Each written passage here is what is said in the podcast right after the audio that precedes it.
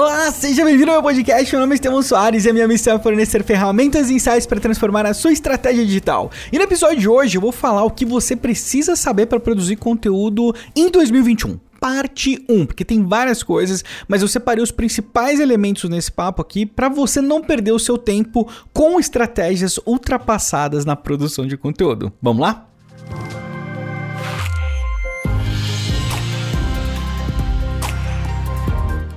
Então vamos lá, direto ao ponto, porque a produção de conteúdo mudou. Não, de verdade, sério, mudou, mudou real.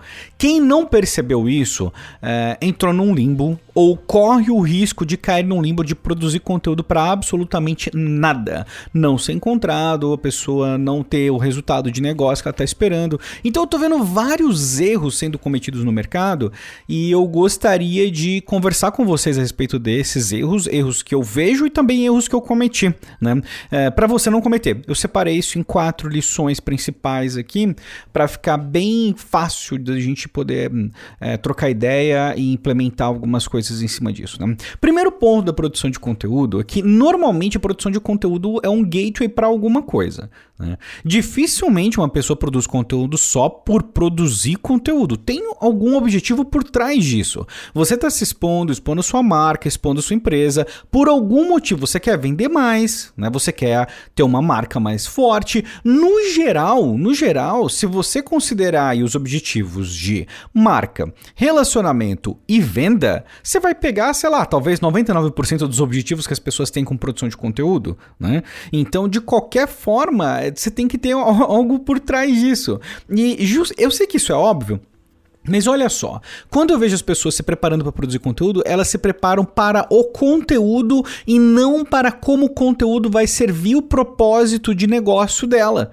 Esse é um erro. Tá? E antes funcionava legal porque qualquer conteúdo produzido levava a um, um nível de atenção para a pessoa que estava produzindo, ou para você, ou para o seu negócio. Então, porque a atenção não era tão escassa como é hoje, você tinha um impacto mais imediato. De, ah, estou produzindo conteúdo, as pessoas vão me encontrar e aí elas vão saber o que eu faço, porque elas vão se interessar. Acontece que, é, especialmente no ano de 2020, com tudo que aconteceu, mas já era uma tendência, isso só foi acelerado.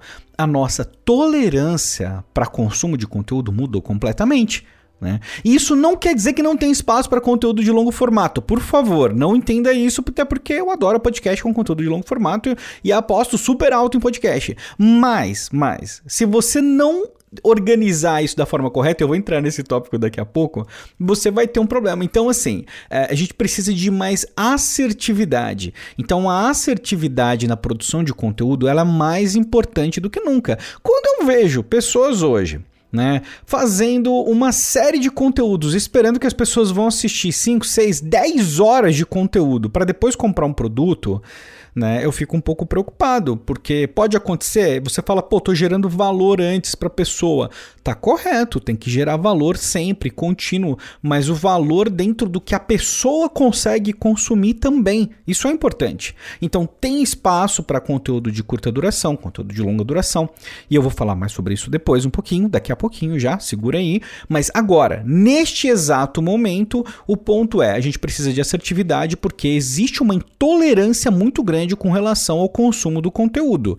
Então, eu falar com você, por exemplo, que é uma pessoa que costuma ouvir podcast e provavelmente já está me ouvindo há um tempo, é uma coisa diferente de eu chegar e fazer um post no Instagram. São pessoas diferentes, são públicos diferentes, são abordagens diferentes, então isso precisa ser compreendido. Mas como que isso serve o meu negócio? Então, eu tenho que dar um passo para trás, entender qual é a estrutura de negócio que eu tenho, como o conteúdo vai me servir entendeu? Porque assim, ó, o conteúdo ele serve para servir as pessoas que, no final das contas, serve para servir um propósito de negócio que serve para te servir, né? Então eu sei que ficou complexo, mas é uma cadeia onde todo mundo gera valor um para o outro, né? Então você gera valor primeiro, depois as pessoas reconhecem esse valor e elas geram valor de volta para você, vai e volta, né?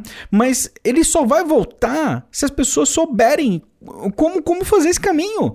Se você deixar para a pessoa adivinhar qual que é esse caminho, o que, que, vai acontecer? Ela não vai adivinhar, ela não vai descobrir sozinha. Né? E aí o que acontece? Tem um monte de gente produzindo conteúdo muito, muito bom a pessoa foca exclusivamente em produzir o conteúdo bom, mas e ela dá, joga pro universo, né? Joga o conteúdo pro universo e tal, mas uh, nem o próprio universo sabe como devolver isso para ela, porque o caminho não tá decidido, entendeu?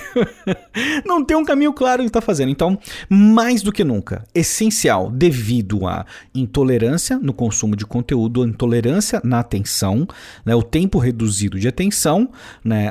Atenção aquela inicial, tá? Porque porque, é, de novo, tem muito espaço para conteúdo de longa duração. Mas porque isso não está estruturado, definido, você não colhe os benefícios que deveria colher da produção de conteúdo. Né? E eu fico super chateado de ver pessoas excelentes produzindo conteúdo pra caramba de forma consistente durante anos e não terem o resultado que elas deveriam ter. Elas deveriam ter um resultado muito, muito melhor. Eu acompanho muita gente de perto que faz isso e eu fico, falo, pô, meu, não deveria ser assim, né?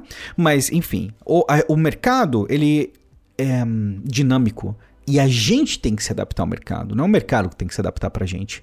E de novo, isso é super óbvio, mas na prática a gente foca, a gente entra no estado assim, vou produzir conteúdo de qualidade boa. Não funciona mais, tá? Simplesmente não funciona mais, a não ser que isso esteja atrelada com uma estrutura de negócios ou de uma estrutura que vai gerar valor de volta para você de alguma forma, e esse caminho pro valor ser gerado para você, ele esteja claro.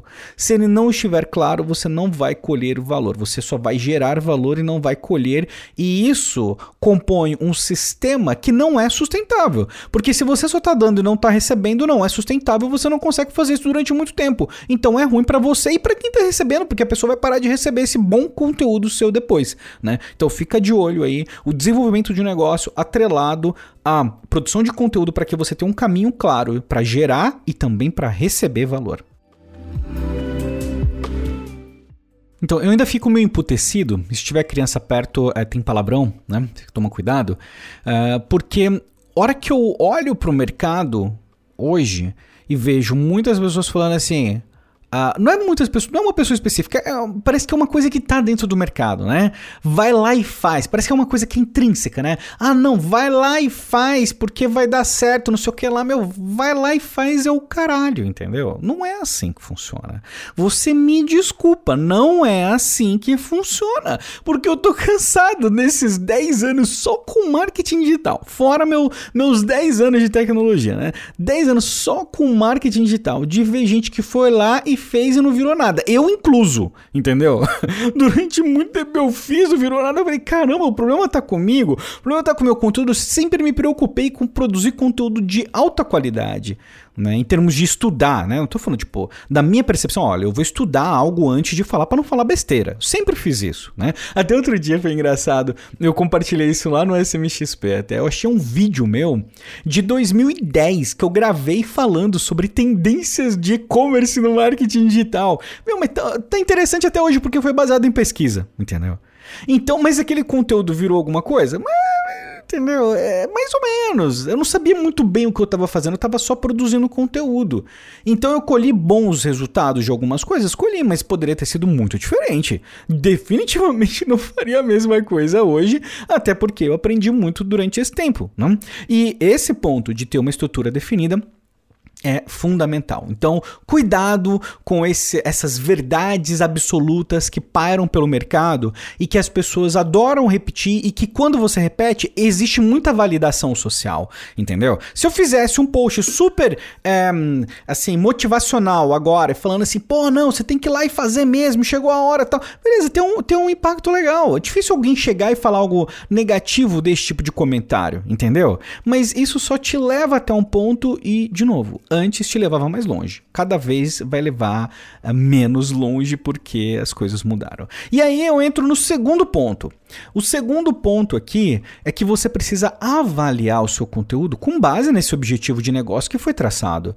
Porque se você está produzindo um bom conteúdo, está tendo um ótimo engajamento, mas o seu objetivo de negócio não está sendo satisfeito, de novo, o que, que vai acontecer? Não é sustentável. E aí você vai parar de produzir conteúdo. Porque é muito mais fácil produzir conteúdo quando você está ganhando grana com isso, ou quando você está ganhando marca com isso, ou quando você está ganhando engajamento, se é o que você está buscando. Mas tem que estar tá linkado com um objetivo específico seu. Se você está recebendo o que você está buscando, ok, é sustentável. Se você está recebendo outras coisas, ou você se adapta para usar o que você está recebendo, ou você revê o seu conteúdo.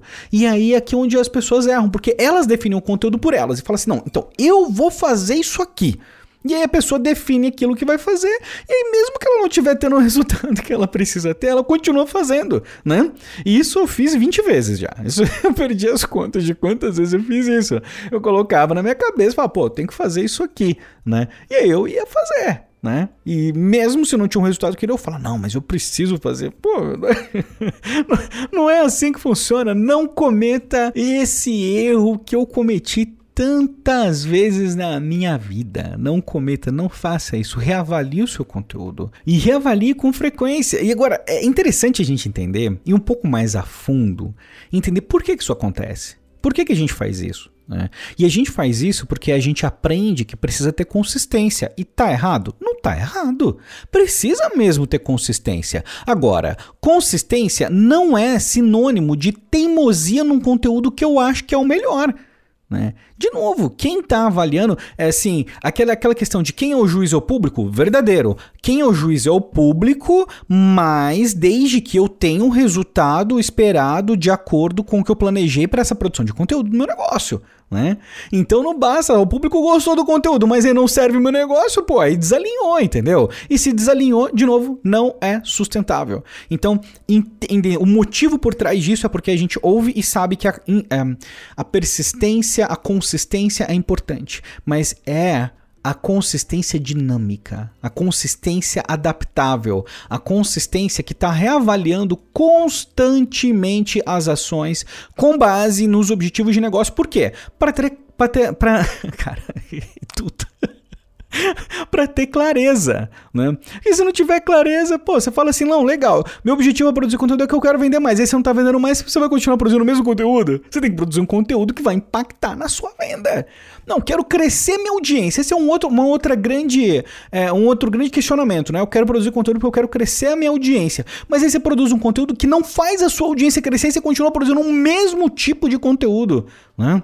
Já falei esse exemplo várias vezes aqui, é, é engraçadíssimo. Por exemplo, eu pegar um post meu que eu gravei um vídeo que eu achei super legal, trouxe, sei lá, 5 seguidores. Aí eu pego um outro post lá que eu tô dando uma dica, pô, trouxe 300 seguidores. Um exemplo, né? E isso é, acontece. Então eu tenho, se eu quero crescer o número de seguidores naquele momento, eu preciso focar num outro tipo de conteúdo, entendeu? Não focar no tipo de conteúdo que eu acho que eu deveria fazer. Tem que ter o alinhamento, caso contrário, você vai ter um problema. Então, Recapitulando, primeiro, né, tem um objetivo de negócio e a produção de conteúdo estar alinhada com o objetivo de negócio. Número dois, isso precisa ser avaliado constantemente, porque a consistência é importante, mas ela precisa ser uma consistência dinâmica, que se adapta. E com base nisso, o seu conteúdo vai sempre estar servindo o seu negócio. Então você dá, mas você também recebe algo em troca. E o ponto número 3 aqui é a composição do seu conteúdo. Né? E isso a gente só percebe depois de um tempo produzindo conteúdo, e isso mudou muito de uns anos para cá. Isso acabou ficando muito dinâmico. Tem várias formas certas de você começar a produzir conteúdo, né? Você pode estar em vários canais de uma vez, você pode estar em um canal, dominar aquele canal e depois compartilhar parte da audiência com outros canais para facilitar o crescimento. Você pode usar influenciadores. Tem uma série de ações aí que você pode tomar, mas a composição é importante porque se você precisa que o seu, por exemplo, se você produz um conteúdo que ele é baseado ali, mais um conteúdo help, né, um conteúdo que ajuda as pessoas, esse conteúdo não é indexável, você acaba perdendo muita oportunidade, né? Porque se você está ajudando sempre as pessoas ali no, vamos supor, uh, no Instagram, né? E você sempre produz um post ajudando as pessoas, mas aí daqui um ano uma pessoa precisa daquela resposta e dificilmente ela vai encontrar aquele post no Instagram. Fazer um parênteses aqui, porque essa semana o Instagram anunciou uma mudança que vai transformar a busca do Instagram em algo muito mais abrangente, então isso pode acontecer inclusive no Instagram agora, tá certo? A gente ainda não sabe uh, muitos detalhes de como vai funcionar essa busca, mas eu falo com vocês sobre isso mais para frente. Voltando aqui, né? Então você precisa entender essa essa composição. O áudio é importante para você, o relacionamento é importante para você, o alcance é importante para você. O que, que é importante para você? E qual que é o conteúdo, o tipo de conteúdo que você consegue manter uma consistência? Entendeu? Cada tipo de conteúdo tem uma função diferente e tem um valor diferente para você, para o seu negócio. Eles impactam diferente na sua taxa de conversão, eles impactam de formas diferentes em etapas diferentes do funil. Então não dá para te passar uma fórmula. Dá para virar para você e falar assim: "Poxa, Stories é excelente para relacionamento, Reels do Instagram é excelente para alcance, LinkedIn tem um alcance orgânico maior entre todas as redes sociais provavelmente nesse momento, né? YouTube é indexável, blog é indexável. As pessoas estão consumindo mais conteúdo em vídeo. Então a gente tem é, estatísticas, a gente tem ideias, mas no final das contas o que vai mandar é como o seu público consome isso no momento que ele quer, porque as pessoas não têm mais aquele comportamento. Um, como é que eu coloco isso? Aquele comportamento não unilateral, mas é aquele comportamento muito distinto com o tipo de conteúdo. Você não usa várias redes em diversas, em diversos momentos do dia?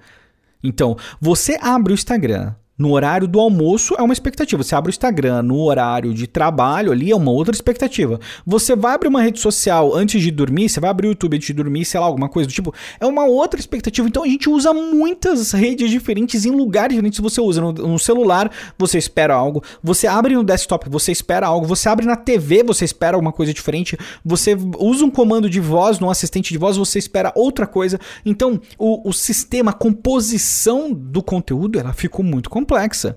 Então, por isso que você precisa ter clareza no que você está fazendo e se isso gera resultado para você. Né?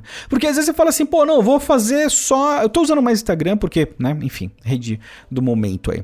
Mas vamos supor assim, ah, não, faço post só no feed, eu não mexo com outras coisas tal, porque eu não gosto, eu não quero. Mas aí seu público tá tudo no Stories, entendeu? Ou poderia ter uma grande oportunidade de conversão nos Stories para você. Ou nesse momento poucas pessoas te conhecem você precisa muito de alcance e você não está usando Reels, né? Então uh, tem vários exemplos aqui que eu posso dar, mas é, essa questão da composição do conteúdo é algo que você vai ter que decidir com base em testes, tá? E vai avaliar a consistência, a frequência, a permanência com base no resultado que você tem. Não dá para virar e falar assim: "Ah, tal tal rede agora é aquele dia da vez, tem que ir para lá". Não é bem assim que funciona. Não é bem assim. Viu uma galera aí que foi pro TikTok, legal, bacana, joia, 10, é 10. Tem um alcance bom? Tem um alcance bom né? É útil para algumas pessoas? Com certeza absoluta, mas não dá para falar que você tem que simplesmente priorizar o TikTok porque lá tem muito alcance agora. Não é assim que funciona, né? Então a composição, ela é muito importante. Agora, por onde começar? Começa por onde for mais fácil para você e você já tiver validado que é um lugar que o seu público está e está alinhado com o momento de negócio que você quer atingir, entendeu? É, eu sei, eu sei, eu sei, é desafiador. É desafiador, mas ter a atenção das pessoas hoje é um privilégio muito grande.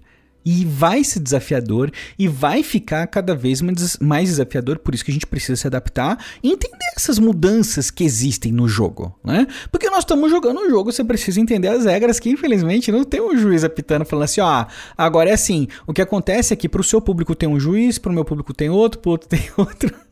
e aí é, é, é, é, algo, a gente tem algumas bases estratégicas, que é justamente o que eu tô te passando, né, que fomentam ali, que fomenta não, que compõem a base desse jogo todo, mas as especificidades dependem muito de você ir para o campo e testar isso para ver se realmente funciona. Eu sei, desafiador, mas não deixa de considerar essa composição do conteúdo, porque às vezes não é o tipo do conteúdo que você está fazendo, mas simplesmente está no canal errado ou está deveria estar em outro canal, e isso é algo que você deve testar e reavaliar antes de tomar decisões muito drásticas a respeito do seu conteúdo.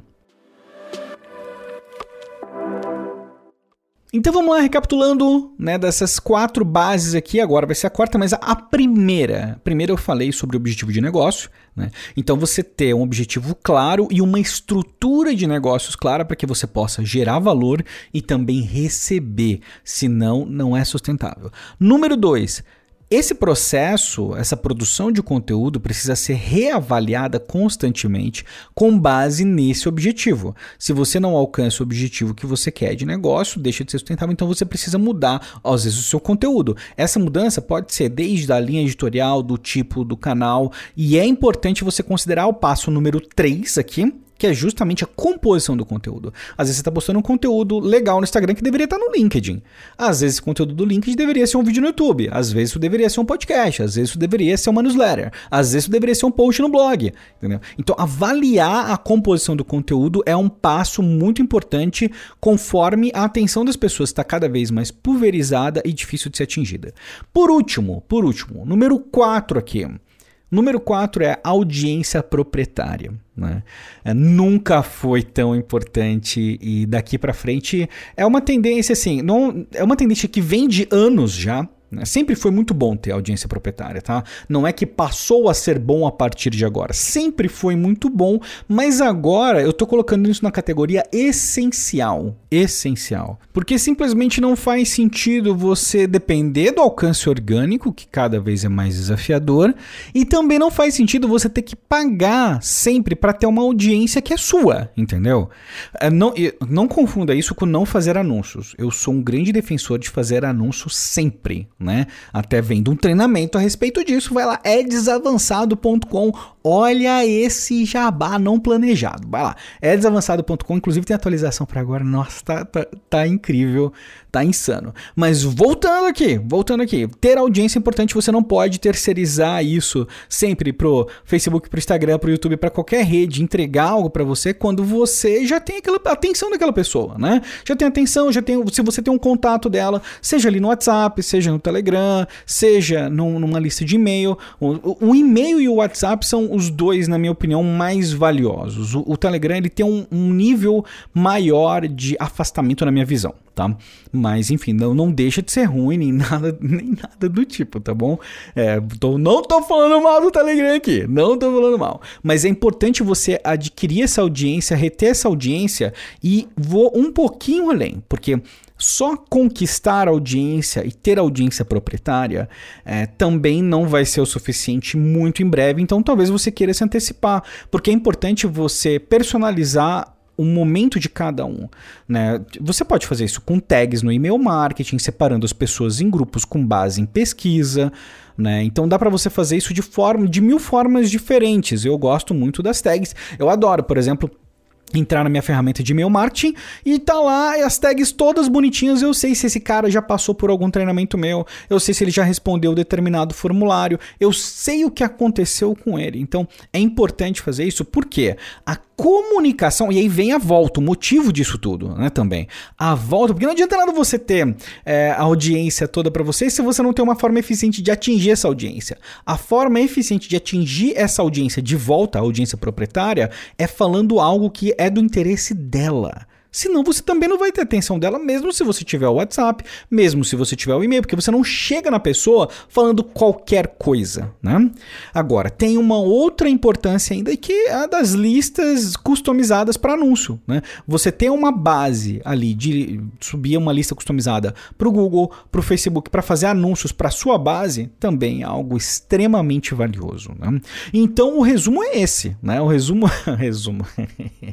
Eu falei bastante, né? Mas no final das contas, no final das contas, esses são quatro pilares importantíssimos aí para você considerar na produção de conteúdo daqui para frente. Tô mirando especialmente 2021, porque eu acho que mudou, as regras mudaram. Dei aí meus argumentos, a minha percepção do mercado. Você pode ver que não é baseado simplesmente no, no eu acho, mas no que eu tô vendo e também erros que eu cometi. E espero que sirva para você não cometer os mesmos erros. Espero que sirva para você ter um caminho mais curto curto do que eu tive, porque no final, muito do objetivo de compartilhar o conteúdo é justamente para que você não passe pelas coisas que eu passei, né? Então você pode ir mais rápido e mais longe do que onde eu tô agora e até onde eu vou chegar no futuro, né? E eu vou ficar muito feliz em poder contribuir com essa tua jornada também. Mas é isso, é isso. Espero que tenha sido muito, muito útil para você. Foi um prazer trocar uma ideia. Mas fica pro encerramento.